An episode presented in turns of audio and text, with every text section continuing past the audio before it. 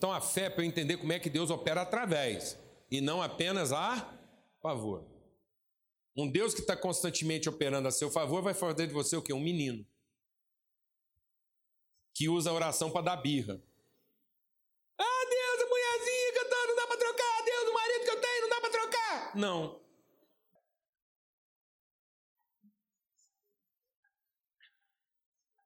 Essa empresa tá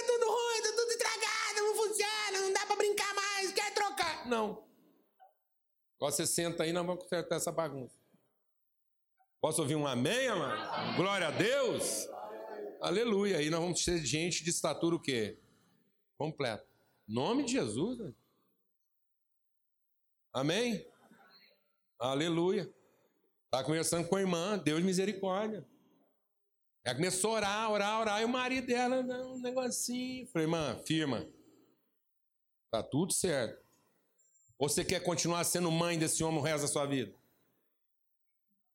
Quantas mulheres hoje cansadas de ser o quê? Esposa? Não, mãe.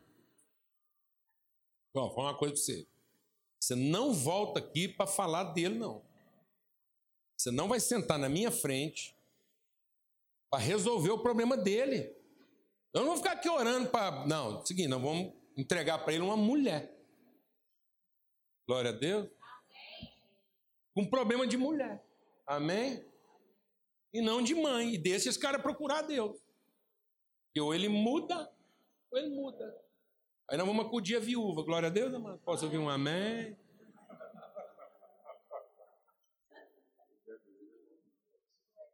Deus não mandou cuidar das mães.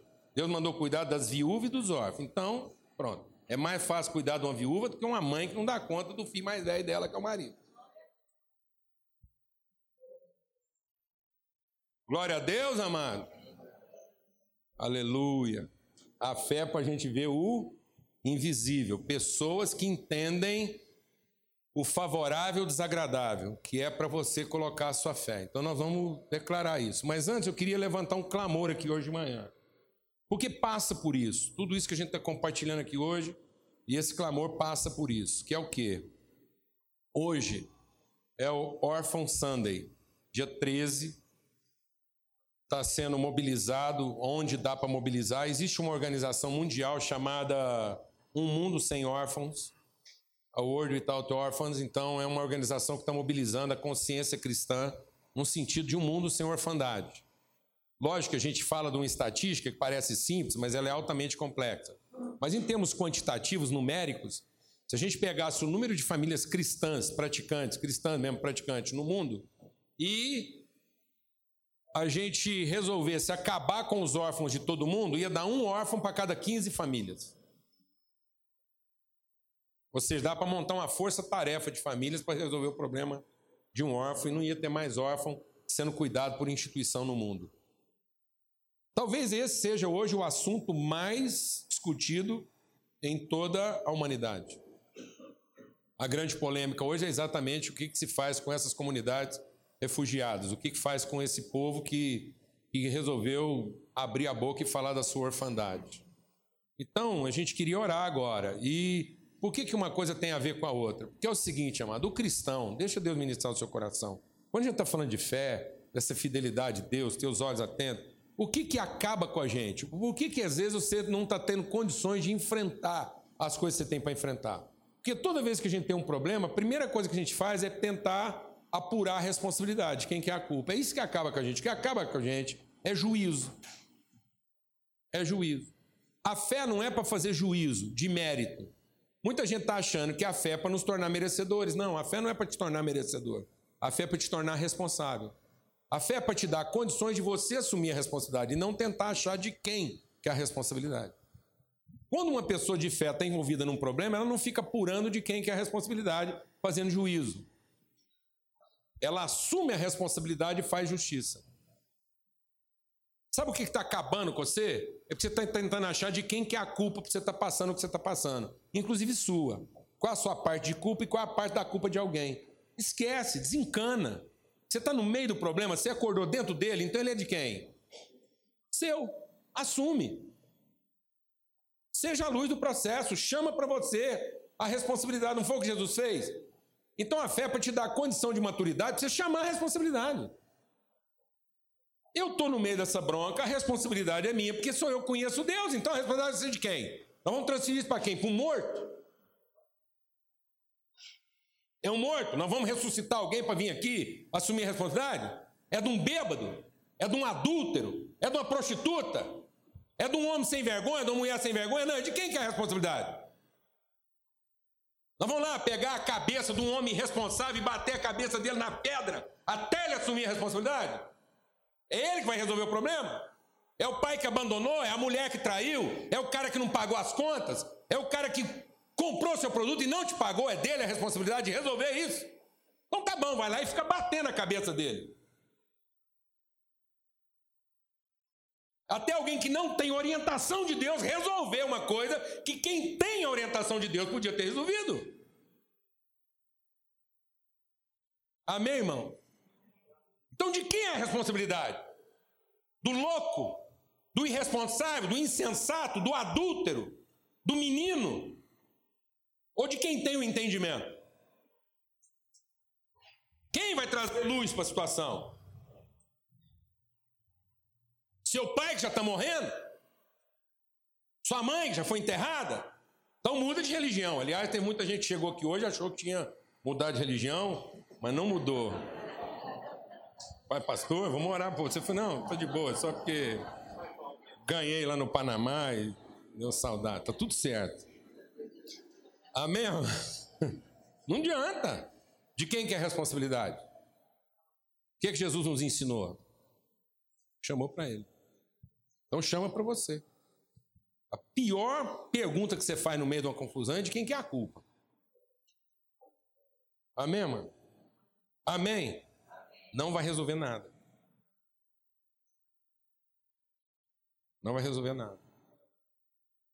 Mandar quem está te devendo para a cadeia não vai resolver o seu problema. Talvez ele até vá, mas antes do cara ir para antes de alguém ter que pagar a sua culpa, você que conhece a Deus assume a responsabilidade de trazer a direção. Glória a Deus. Alguém tem que estar bem resolvido no meio dessa história. Amém? Então, essa questão da orfandade é para a gente entender isso. Entender isso. Nós vamos orar agora. Eu queria te pedir que você orasse aí no seu lugar ou com alguém que está do seu lado. Vamos orar por isso, porque há mais orfandade no mundo do que o que a gente pensa. Há mais famílias órfãs, mulheres órfãs, filhos órfãos do que a gente pensa. Porque as pessoas estão transferindo para Deus a responsabilidade. Estão transferindo para alguém mais a responsabilidade. Eu estava aconselhando um pai esses dias. Ele é bem casado, mulher de Deus, uma família temente a Deus. E ela acolheu um filho que ele teve quando teve 20 anos de idade. O filho hoje está com 17. E a família acolheu, estava tudo certo. Até que o filho dele vai ser pai. Tá vendo? E agora? Eu enfrento isso com desapontamento e falo que desgraceira, parece que é uma maldição, não tinha podia ter acabado em mim. Eu falei para ele: "Ou, oh, ou, oh, você é a solução. Traz para esse processo a dignidade que o processo não teve até agora. Trata o seu filho como Deus te tratou. Você não está aqui? Então chama a responsabilidade, traz para dentro, ensina ele a ser o homem que ele precisa ser, para que ele não tenha que percorrer o seu caminho ruim. Que o seu caminho ruim não foi ter tido um filho. Foi a forma como você lidou com isso até chegar onde você chegou. Então, essa trajetória ele não tem que percorrer. Glória a Deus. Amém, mano. Então ele pode ser pai desde o princípio. Glória a Deus, amado. Amém, amado. Amém. Porque o erro não foi eles terem ficado grávidos. O erro foi eles terem feito isso de maneira órfã. Porque ele podia muito bem ser um homem bem casado aos 17. Eles ficavam grávidos porque está tudo funcionando. Amém, irmão? Amém? Então o problema aqui é outro.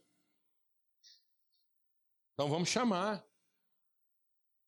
Vamos assumir isso, vamos encarar isso de maneira própria. Não vamos deixar que exista mais uma relação o quê?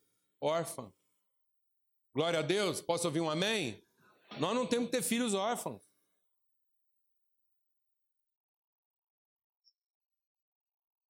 Nós não temos que ter filhos órfãos. Nós podemos chamar isso para a nossa vida.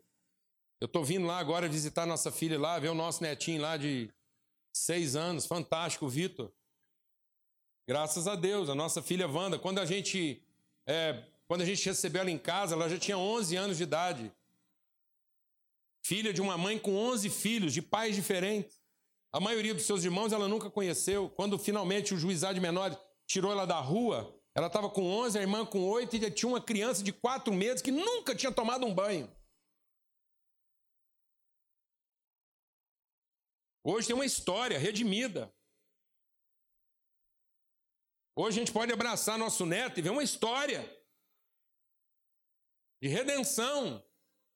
Isso pode passar pela sua casa. Amém, amado? Em nome de Jesus. Vamos ter uma palavra de oração. Fala com Deus agora. Deus é fiel para fazer de você o instrumento da, da, da, transformação. De cada um de nós aqui, pessoas que assumem a responsabilidade, não que fica transferindo isso para alguém. As irmãs chegam para mim e falam assim: Pastor, vim aqui para você orar pelo meu marido. Eu falo: Não, pelo amor de Deus. Fala o seguinte: você ora e eu falo amém. A oração boa é a sua, porque quem está lá dentro com aqueles trupícios, dificuldade, é você, você que está agarrado com Deus aí. Eu falo amém. Então eu posso emprestar o meu amém na oração fervorosa, porque eu não vou orar com o seu fervor pelo seu marido.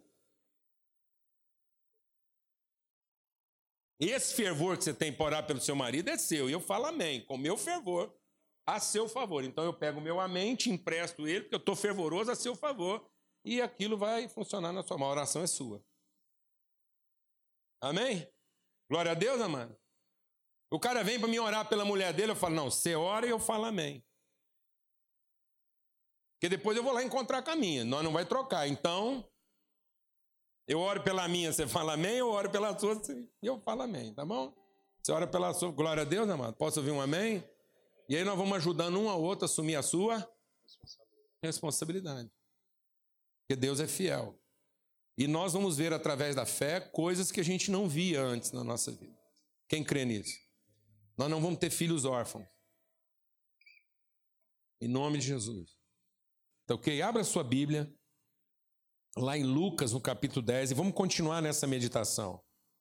Deus está falando algo ao nosso coração aqui, e a gente quer continuar nessa reflexão né, do que, que é esse entendimento de, de, de resposta, de sermos responsáveis e responsivos a Deus em quê? O que, é o projeto de Deus? A gente tem falado muito, né? O que, é a vocação? Esse ano todo a gente tem falado sobre isso. Andar de modo digno com a nossa vocação. O que é o propósito de Deus? Quando a gente fala de vontade de Deus, né? Às vezes a gente fica pensando que vontade de Deus se restringe a coisas é, específicas, né? Do tipo assim, ah, é da vontade de Deus que, que eu seja engenheiro ou que eu seja médico? Vou te falar uma coisa. Sabe o que é a vontade de Deus? Que você faça bem tudo que vier à mão para você fazer. Você faça o seu melhor. Essa é a vontade de Deus. Ah, Deus, eu quero que eu case com a loira ou com a morena? Não, Deus quer que você seja um bom marido, seja da loira ou da morena. Vai que ela tinge o cabelo. Pronto, você tá tudo nada. Então, você tem que ser bom de qualquer jeito.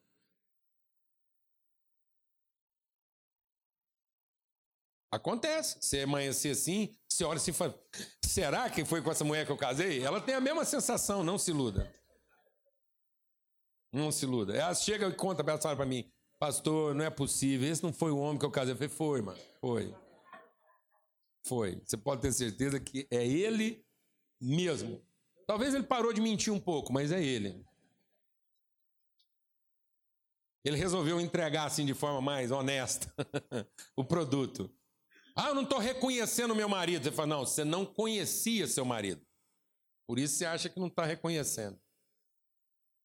Agora que você está conhecendo ele melhor, ele é quase irreconhecível. Amém, irmãos? Glória a Deus. Então, o que é a vontade de Deus? Então, abra aqui em Lucas 10. E aí, Jesus enviou os 70 discípulos. Né? Ele pegou lá os 70, formou é, 35 duplas e mandou essas duplas lá, pregando, acontecendo, deu instruções para entrar na cidade, evangelizar, curar os enfermos. Os caras foram acontecer. Na volta, diz assim.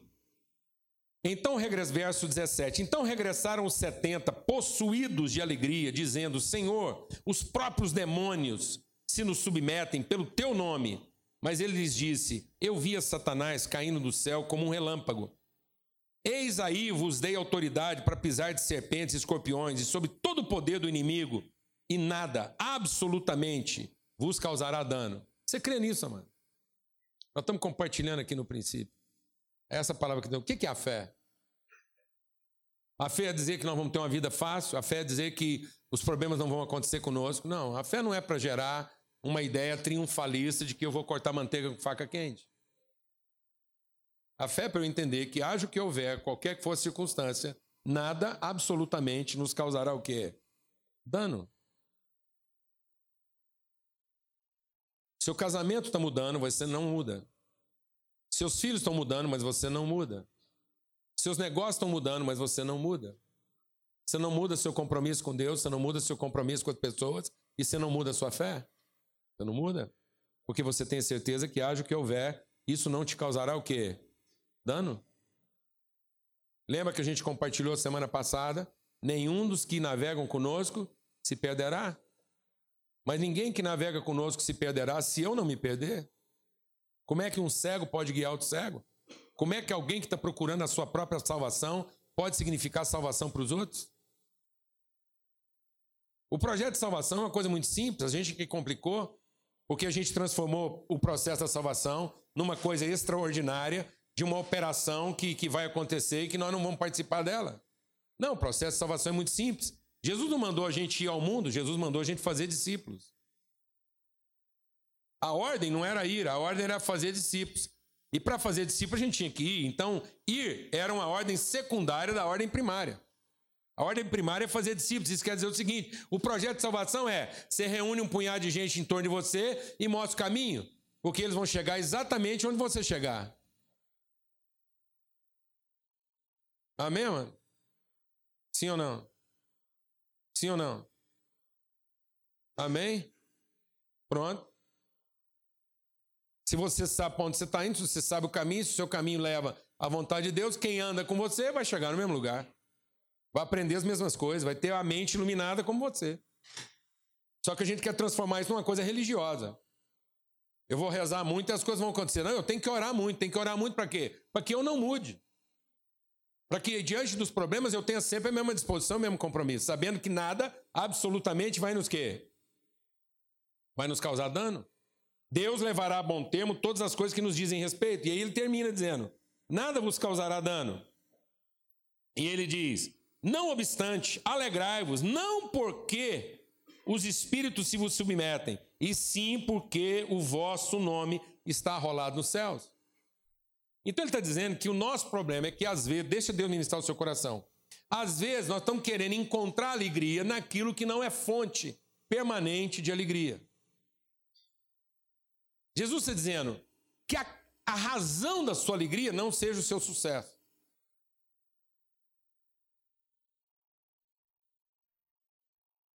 Seja a consciência clara da sua identidade e vocação. Porque às vezes vai acontecer situações na sua vida que alguém que avalia você naquela situação vai achar que você está vivendo um momento de quê? De fracasso. Mas o seu sucesso não pode ser medido pela circunstância que você está vivendo, mas pela forma como você está enfrentando isso. Eu ando ficando meio invocado com o negócio. O que é uma igreja de sucesso? É aquela que tem um culto bom e porque tem um culto bom, o culto seguinte tem mais gente ainda? Ou a igreja de sucesso é aquela que tem um culto ruim e apesar do culto ruim o povo volta?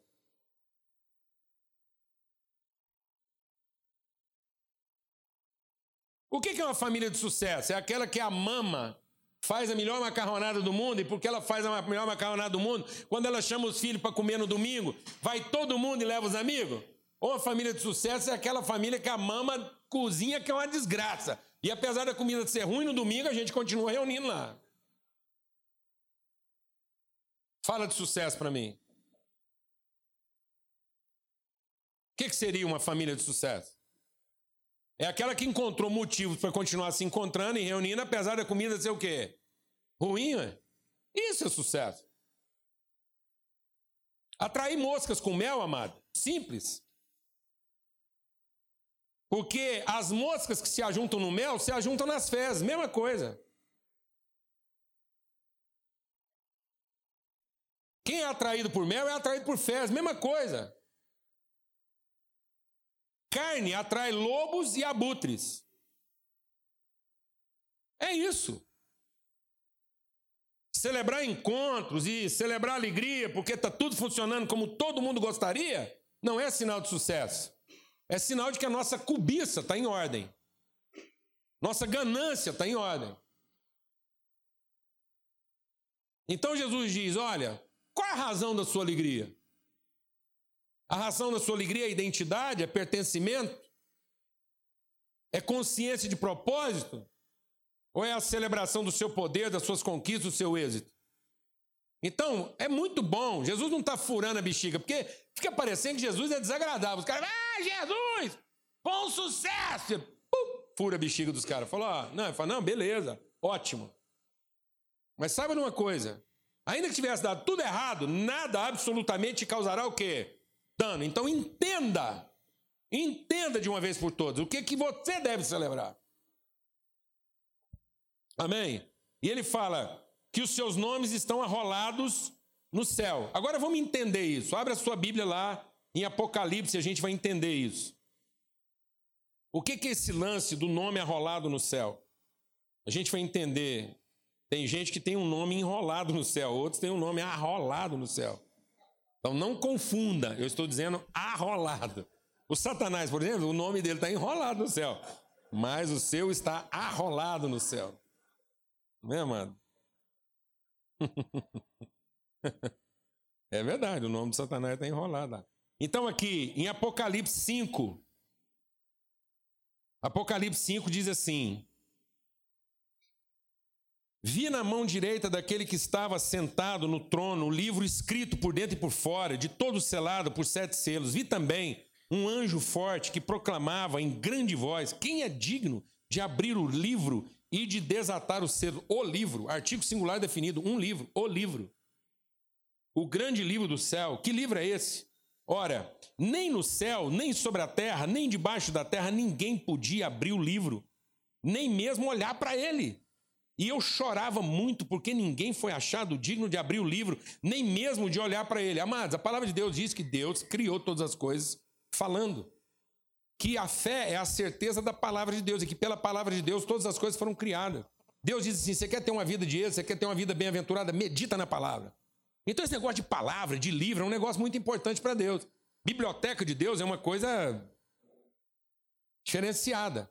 Então é mais ou menos assim: imagine esse cenário o João finalmente tem acesso na biblioteca de Deus. Está lá.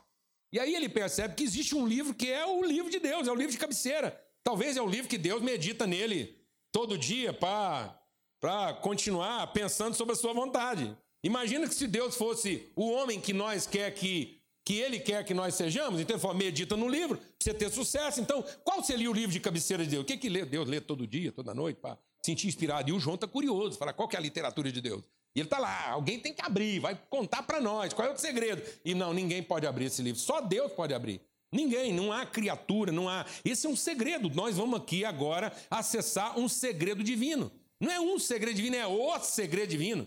Porque isso não é qualquer pessoa, não é anjo, demônio, nada, não. É uma ciência que só pertence a Deus. Só Deus tem esse conhecimento. E finalmente esse livro vai ser aberto. Mas o João está chorando, porque fala: se esse livro não for aberto, nós estamos desgraçados, porque não adianta saber o resto que todo mundo pode saber. Interessa saber aquilo que só Deus pode saber. O mistério de Deus. E o que está escrito no livro de Deus? Então vi. Aí alguém virou para ele e falou assim: um dos anciãos falou assim: calma, João, chora não, porque o leão da tribo de Judá, a raiz de Davi, venceu e ele vai abrir o livro e vai quebrar os sete selos. Então vi no meio do trono dos quatro viventes e entre os anciãos, de pé, um cordeiro, como tendo sido morto. Ele tinha sete chifres, bem como sete olhos, que são os sete Espíritos de Deus enviados por toda a terra. Por mais que a coisa seja assim, fantasmagórica, né, louca, não, Jesus é um cordeiro com sete chifres, sete olhos, sete espíritos. O que quer dizer isso? Plenitude. Plenitude de poder, plenitude de conhecimento. Alguém totalmente é, harmonizado com aquilo que é toda a vontade de Deus revelada por todo o Espírito de Deus. Tudo aquilo que o Espírito de Deus orientou, ele fez. Ele manifesta todo o poder, ele manifesta toda a ciência, todo o conhecimento. Ele é o Cordeiro. Foi morto. Ele venceu o maior de todos os nossos inimigos, ele venceu a morte. Ele vai abrir o livro. Então o que vai acontecer agora? Aí está lá aquele ambiente, todo mundo começou a cantar, porque aí foi alegria total. O livro vai ser aberto, o mistério de Deus vai ser aberto. E quando ele tomou o livro, os quatro seres viventes e os 24 anciãos prostraram-se diante do cordeiro, tendo cada um deles uma harpa, taças de ouro, que eram as orações dos santos. Qual o sentido das orações? E eles entoavam um novo canto dizendo: Digno é o cordeiro de tomar o livro, abrir os selos, porque foi morto e com seu sangue compraste para Deus os que procedem de toda tribo, língua, povo e nação. E para o nosso Deus os constituíste, reino e sacerdote, reinarão sobre a terra. Vi e ouvi uma voz de muitos anjos ao redor do trono, dos seres viventes, dos anciãos, cujo número era milhões de milhões, milhares de milhares. E proclamando em grande voz: Digno é o cordeiro que foi morto de receber o poder, a riqueza, a sabedoria, a força, e honra, e glória, e louvor. Então ouvi que toda criatura que há no céu e sobre a terra, debaixo da terra e do mar, e tudo o que neles há, estava dizendo: Aquele que está sentado no trono e ao cordeiro, seja o louvor, e a honra, e a glória, e o domínio, pelos séculos dos séculos. E os quatro seres viventes respondiam: Amém. Também os anjos prostraram-se e adoraram. Meu Deus do céu, que expectativa! O livro vai ser aberto, mas ainda não fala o que está escrito nele. Vamos para frente. Vamos lá para Apocalipse 20. É, coisa que é para empolgar. O que, que é? O que, que Deus lê todo dia? O que, que é a reflexão? Isaías, lá Apocalipse 20, de 11 a 15. Vi um grande trono branco e aquele que nele se assenta, de cuja presença fugiram a terra, o céu, e não se achou lugar para eles. Vi também os mortos, os grandes e pequenos, postos em pé diante do trono. Então se abriram livros. Ah, achei que era o um livro. Não, os livros. E ainda outro livro, o livro da vida. Ah, finalmente, abriu o livro. Foi aberto. Os mortos foram julgados segundo as suas obras. Que obras? As obras que se achavam escritas nos livros.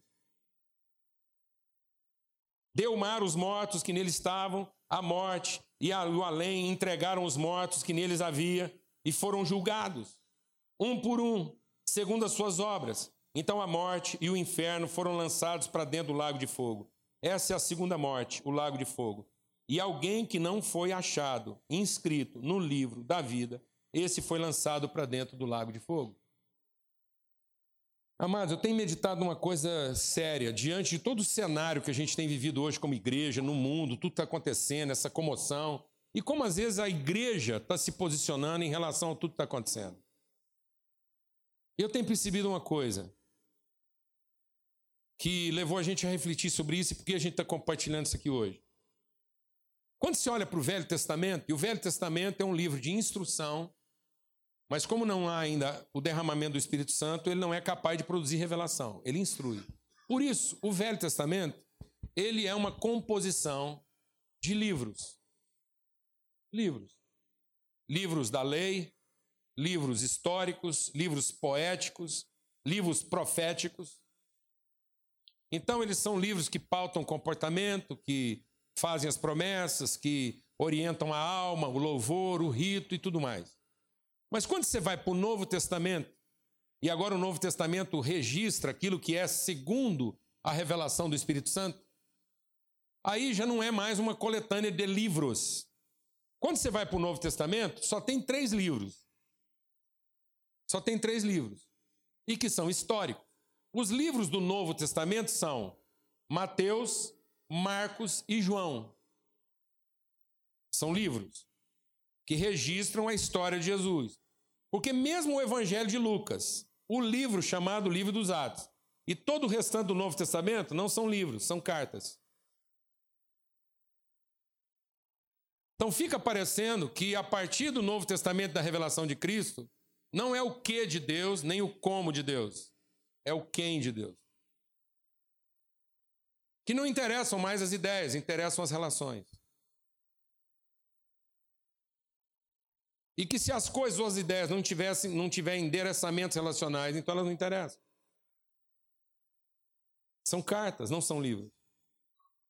E parece que com o passar do tempo a gente está mais interessado em defender coisas, ideias, propriedade intelectual ou material do que defender relações.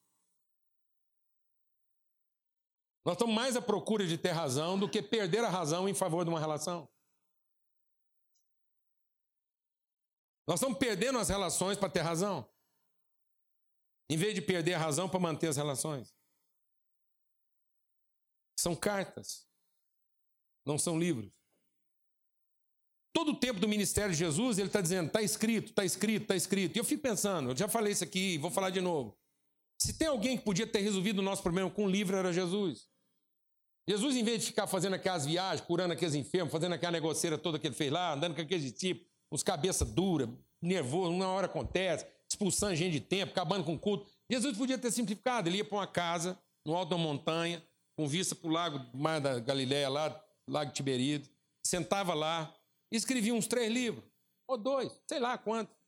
Um livro bem explicadinho, falando como é que as coisas tinham que funcionar, que hora que é o culto, quantas pessoas tinham que ter, perfil de ministério, se a coisa vai ser com um pequeno grupo, se não vai ser, se vai ser louvor, se o louvor é profético, quantos top tem que ter uma pregação, melhor ainda. Eu já escrevia lá um seis sermão, pronto. Nós decorava isso ia pregando.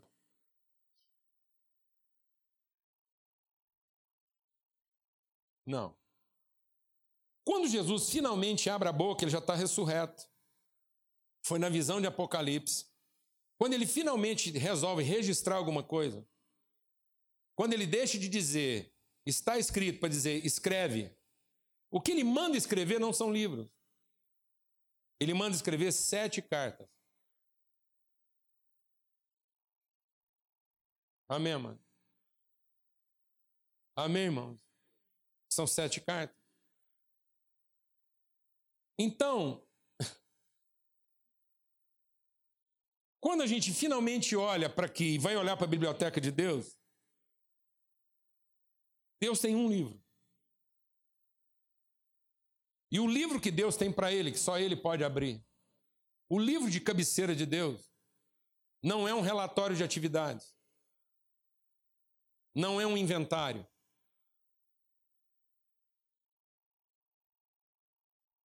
Amém, irmãos? Deus não tem um inventário na cabeceira. Não tem um relatório de atividades. E nem tem uma enciclopédia. Sabe o que é o livro de Deus? Um livro onde só há nomes escritos. Só tem nome escrito. Deus passa o tempo de literatura dele, o tempo que Deus passa lendo. Sabe o que Deus fica lendo? Nomes e o significado que esses nomes têm para ele. Ele não fica lendo os relatórios de atividade que nós mandamos para ele. Ele não fica lendo o nosso inventário para saber se a gente conseguiu adquirir um grande patrimônio com o que ele nos deu. Ele não fica lendo o que a gente fez com a nossa vida. Ele não fica lendo uma enciclopédia para saber quanto de conhecimento a gente acumulou ao longo da nossa existência. Deus não está interessado no que a gente fez, no patrimônio que a gente adquiriu e nem no conhecimento que a gente tem. Deus está interessado em saber o que a gente gerou. Se a nossa vida se traduziu em nomes. Porque se a nossa vida não foi traduzida em nomes, mas só em coisas, em conhecimento, em atividades, então vou dizer uma coisa: sabe onde é que o nosso nome está escrito? Nos outros livros. E aí nós seremos condenados pelas nossas ideias, pelas nossas coisas e pelas nossas atividades. Porque o nosso inventário, nosso relatório de atividades e o nosso compêndio de ideias nos condena, não nos salva. Sabe o que, que nos salva? Se a nossa vida se transformou em nomes. Então, do que, que a gente está se alegrando, mano?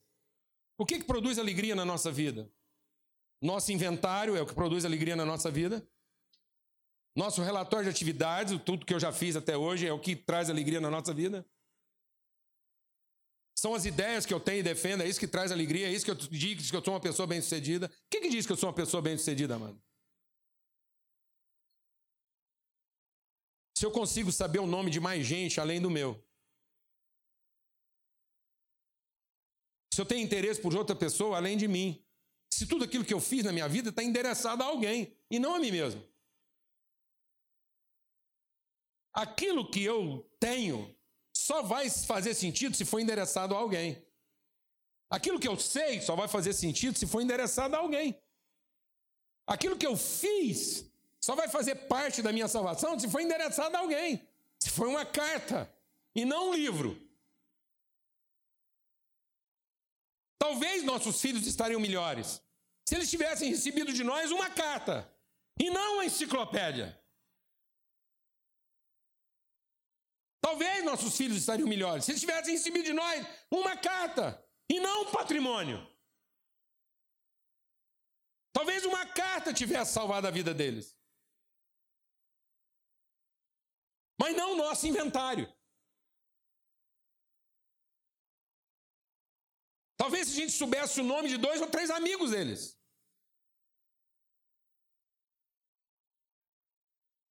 Qual é a nossa alegria?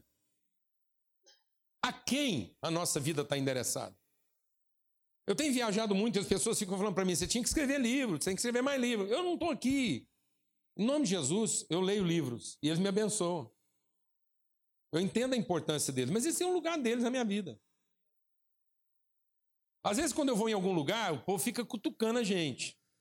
E eles ficam assim, sabendo, entendeu? Qual é a linha, as fontes. Os caras viram para mim e falam assim: que, que você anda lendo ultimamente? Eu falo a Bíblia. Quais são os seus autores? Eu falo Mateus, Marcos, Lucas, João, Paulo, Pedro, Tiago.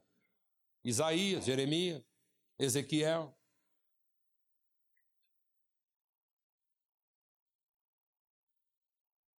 E aí, quando as pessoas falam de escrever, eu falo assim, eu falo assim, irmão, eu vou falar uma coisa para você. Sinceramente, vou falar o que, que seria assim, um sonho na minha vida. Quando tivesse faltando assim mais ou menos umas três semanas para acabar,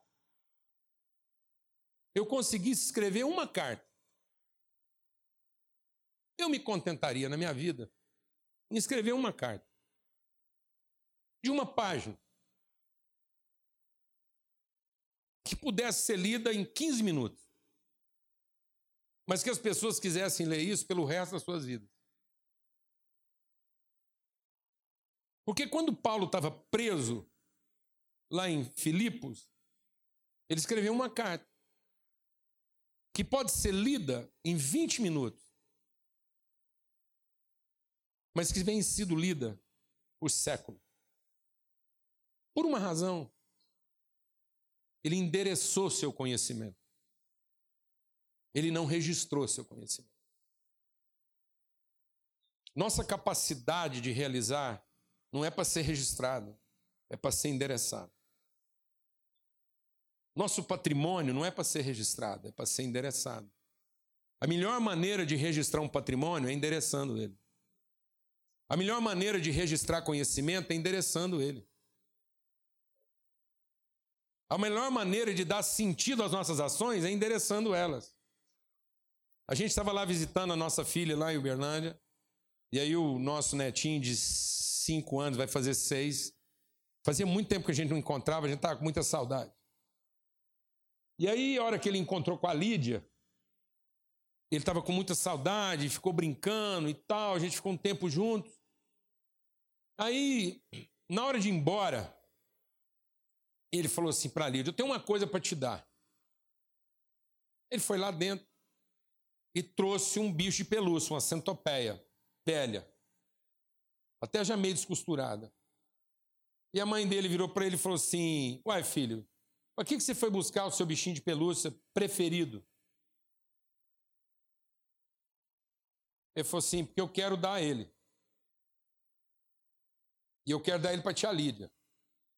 Aí ele deu para a Lídia. A Lídia falou, ah, obrigado e tal, que bom e tal. E foi devolver para ele. Ele falou, não, eu quero que você leve ele.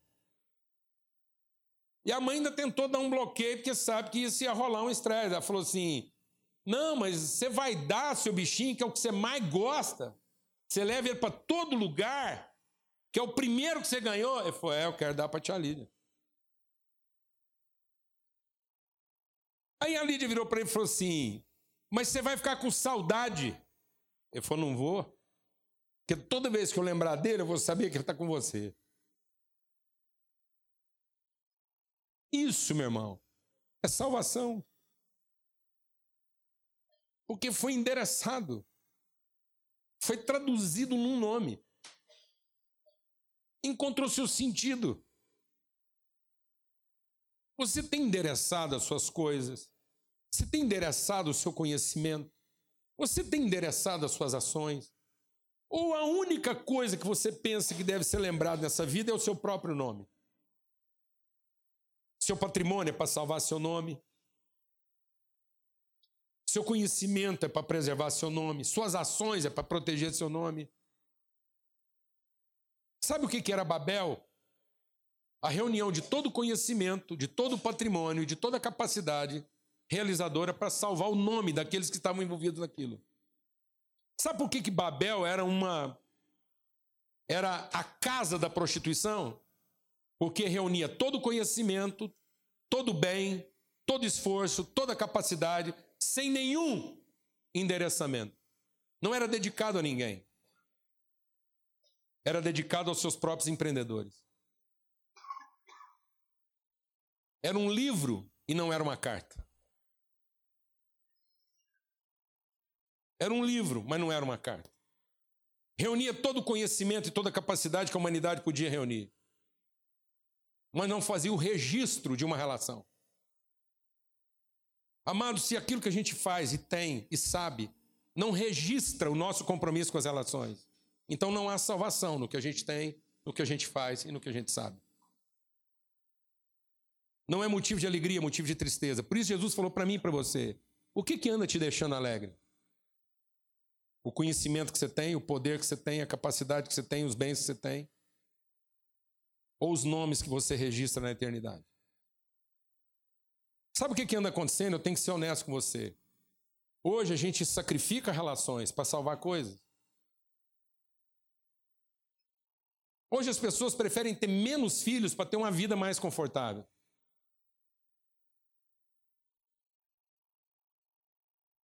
As pessoas preferem ter menos filhos para ter sucesso. E o que é sucesso? Sucesso é encher o mundo de coisas? Ou sucesso era encher o mundo de gente, filhos de Deus? O que, que Deus mandou a gente fazer? Deus mandou a gente escrever uma enciclopédia? Deus mandou a gente construir uma cidade? Mandou? O que, que Deus mandou Adão e Eva fazer? Encher o mundo de gente que conhece Deus endereçar suas vidas, dedicar sua vida às pessoas. Porque essa deveria continuar sendo a nossa alegria. Por isso que a palavra de Deus diz que a bem-aventurança está em quê? Nos filhos e nos filhos dos filhos. Eu vou te falar uma coisa: você não vai ter patrimônio maior na sua vida. Você nunca vai ter patrimônio maior da sua vida do que celebrar a sua família.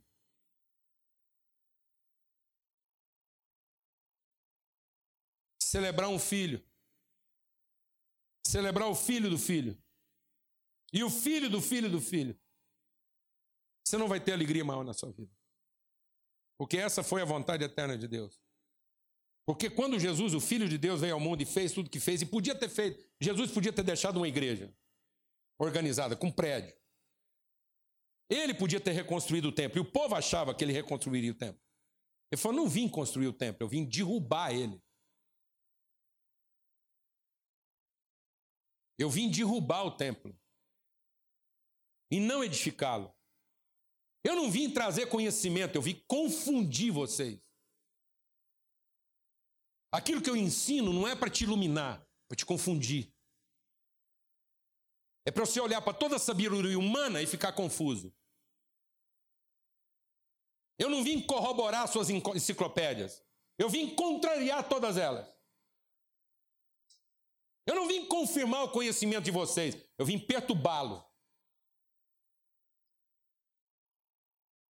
Não fica lá ensinando para os seus filhos que se eles, se eles comerem todas as enciclopédias do mundo, eles vão ser bem-sucedidos. Sabe por quê? Porque na hora que eles precisarem, não vai ser a Barça que vai resolver ele. Eu tenho um amigo muito querido, é amigo, por isso eu posso falar mal dele. Vocês não, eu posso. Ele é amigo, mas ele é perturbado emocionalmente. Ele tem uma dificuldade relacional desgraçada. Esse menino leu a Barça.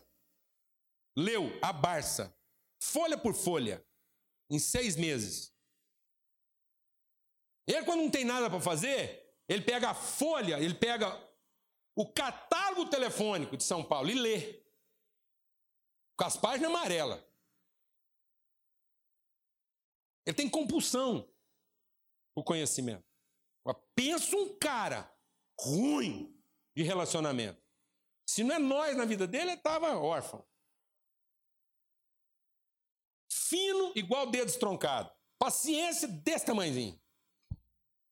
Entendeu? O que, que salva ele? Família, os irmãos. Nós vivemos fazendo por ele lá o que ele não dá conta de fazer. Glória a Deus, amém? Posso ouvir um amém? É isso aí. Então Jesus podia ter feito. Ele podia ter escrito as enciclopédias. Ele falou: não, vou contrariar elas. Aquilo que as suas enciclopédias não podem fazer por vocês, no final delas eu faço. Aquilo que os templos de vocês não podem fazer por vocês, quando eles caírem, eu faço. Aquilo que o patrimônio de vocês não pode fazer por vocês, quando esse patrimônio acabar, eu faço. E é isso que eu estou dando para vocês. Sabe o que eu estou dando para vocês? Um nome. Sabe do que eu estou fazendo vocês, herdeiros? Das heranças celestiais. Sabe o que eu quero dizer para vocês? Nada, absolutamente nada, pode causar dano. Nem o que você tem, nem o que você não tem. Nem o que você sabe, nem o que você não sabe.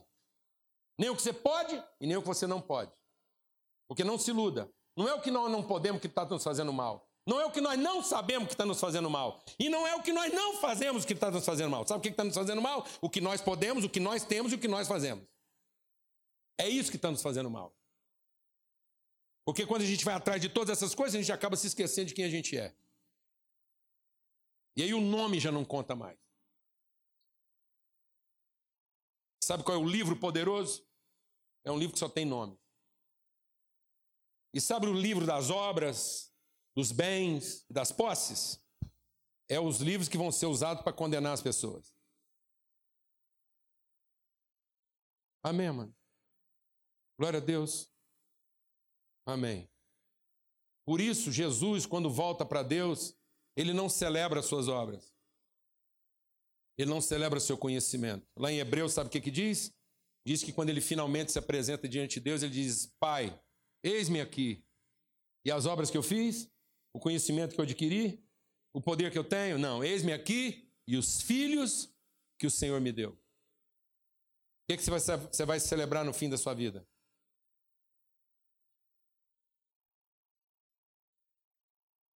O que, que você tem para celebrar hoje?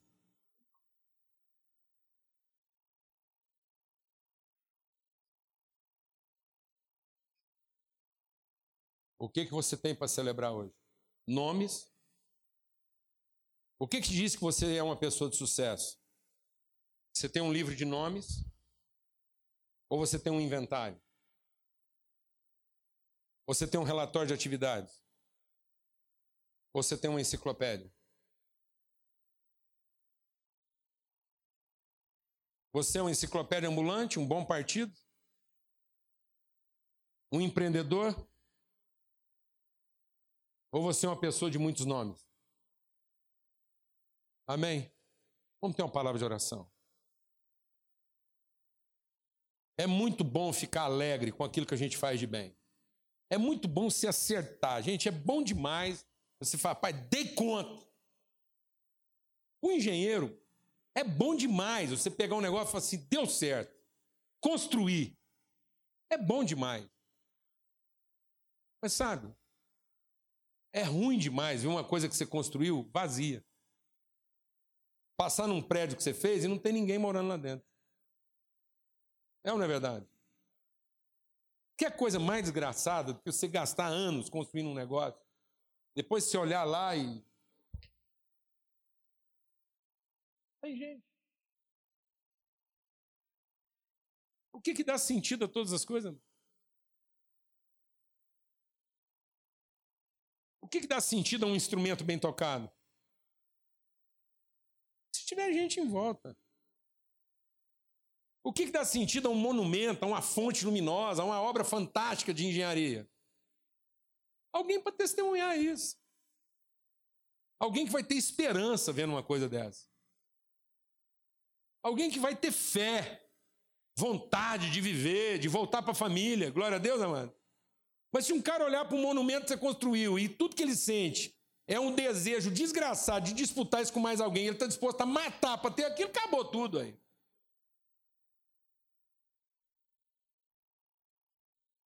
É muito bom você ter uma ideia e todo mundo se inspirar nessa ideia e ter ânimo para o casamento, para amizade. Outra coisa é você olhar um, alguém pegar uma ideia sua e usar isso para matar o outro, para prevalecer sobre o outro. Que desgraceira é essa que nós estamos virando? Uma igreja que está se contentando em defender ideias. Quem tem razão a respeito dos gays? Quem, quem tem razão a respeito da, do, do gênero? da homossexualidade? Qual vai ser o próximo problema? Qual vai ser o próximo problema que nós vamos ter que discutir? Interessa quem tem razão? Não, interessa quem consegue amar, ajudar e tirar qualquer tipo de pessoa da sua crise. Crise de quê? De identidade. para que ela não tenha que mentir a respeito de quem ela de fato é. Que ela consiga ver a misericórdia de Deus na vida dela. Glória a Deus. Amém. Então, em nome de Jesus. Em nome de Jesus. O que nós estamos querendo salvar nessa vida? Não venha me falar que você quer salvar seu casamento. Péssima motivação. Tem gente que está vivendo uma desgraça porque está tentando salvar o casamento. Ele só quer salvar o casamento porque ele não admite ser um casamento fracassado. Não, não, não. Se esforce para salvar as pessoas envolvidas nesse casamento. Glória a Deus. Mas não tente salvar o casamento. Aleluia. O casamento é o seu negócio. Entendeu o que eu estou falando ou não? Era o seu ideal. Seu ideal deu errado, agora vamos salvar quem? As pessoas envolvidas nessa bagunça que vocês arrumaram. Glória a Deus, né, mano? Posso ouvir um amém? Aleluia. Porque talvez o seu casamento se tornou um péssimo negócio porque ele nunca foi endereçado. Ele nunca foi o seu esforço em direção a alguém, mas era o esforço de todo mundo para te dar o seu casamento. O casamento que você sempre sonhou. E aí todo mundo tinha que trabalhar para te dar o casamento que você sempre sonhou. Amém? Vamos ter uma palavra de oração. Fala com Deus agora. Fala, Deus, tua palavra diz, e Paulo diz assim: vocês, vocês são cartas vivas. Ele diz aqui, 2 Coríntios capítulo 3. Vocês são a nossa carta, escrita em nosso coração, conhecida e lida por todos os homens. Estamos já sendo manifestos como cartas de Cristo. Vocês são manifestos como cartas de Cristo. Eu não sou um livro de Deus. Eu não sou uma obra de Deus. Eu não estou na lista do inventário de Deus. Eu não sou uma coisa que Deus conquistou. Eu não sou uma obra da mão de Deus. Aquilo que Deus está fazendo na minha vida não é para Ele ser admirado com o que Ele fez. Eu não estou no inventário de Deus. Não sou o patrimônio dele. Deus não fez tudo isso para ter a minha posse. Ou para apresentar a minha vida como um triunfo da habilidade dele. Eu sou uma carta. Eu sou a forma como Deus se endereça a alguém. Eu sou o esforço de Deus querendo se endereçar a alguém. Lido por alguém, conhecido por alguém. Então eu não sou um quê. Eu não sou não pouco um como. Eu sou um para quem. Amém, mano? O melhor de mim é o destinatário e o remetente. Glória a Deus. Amém? Em mim está escrito o nome de um remetente e o nome de um destinatário. Não fosse isso, eu seria uma obra totalmente perdida. Há um quem escreveu e um para quem foi escrito. Essa é a minha vida, é a sua vida. A sua vida é um quem escreveu para quem foi escrito. Glória a Deus, amado. Você entende isso? Então recebe isso agora. Pai, muito obrigado por essa manhã, obrigado pela tua palavra. Obrigado porque o Senhor tem saudade de nós. Mas o Senhor fique em paz sabendo que nós estamos no lugar onde a gente devia estar o Senhor nos deu de presente. E o Senhor fica em paz quando o Senhor tem saudade de nós, sabendo que nós fomos endereçados, que nós chegamos a quem deveríamos chegar. E a gente quer chamar essa responsabilidade. A gente não quer recusar isso. Nós queremos chegar ao destino. E chegar ao destino não é chegar a uma coisa, a uma conquista, a uma realização. Chegar ao destino é chegar a alguém. Nosso destino é sempre alguém, não um quê, mas um alguém. Em nome de Cristo Jesus. Para que quando a gente se reencontrar contigo, a gente possa dizer: Deus Pai, estão conosco todos os quem a quem o Senhor me endereçou. Em nome de Cristo Jesus que o amor de Deus o Pai, a graça do Filho, a comunhão, a unção, o endereçamento do Espírito Santo de Deus seja sobre todos, hoje e sempre, em todo lugar. Que todos nós saiamos aqui na certeza de que nada, absolutamente, nos causará dano, porque nossos nomes estão escritos no teu livro, no teu livro, todos eles escritos e gravados, e ninguém pode nos tirar desse lugar. No nome de Cristo Jesus. Amém.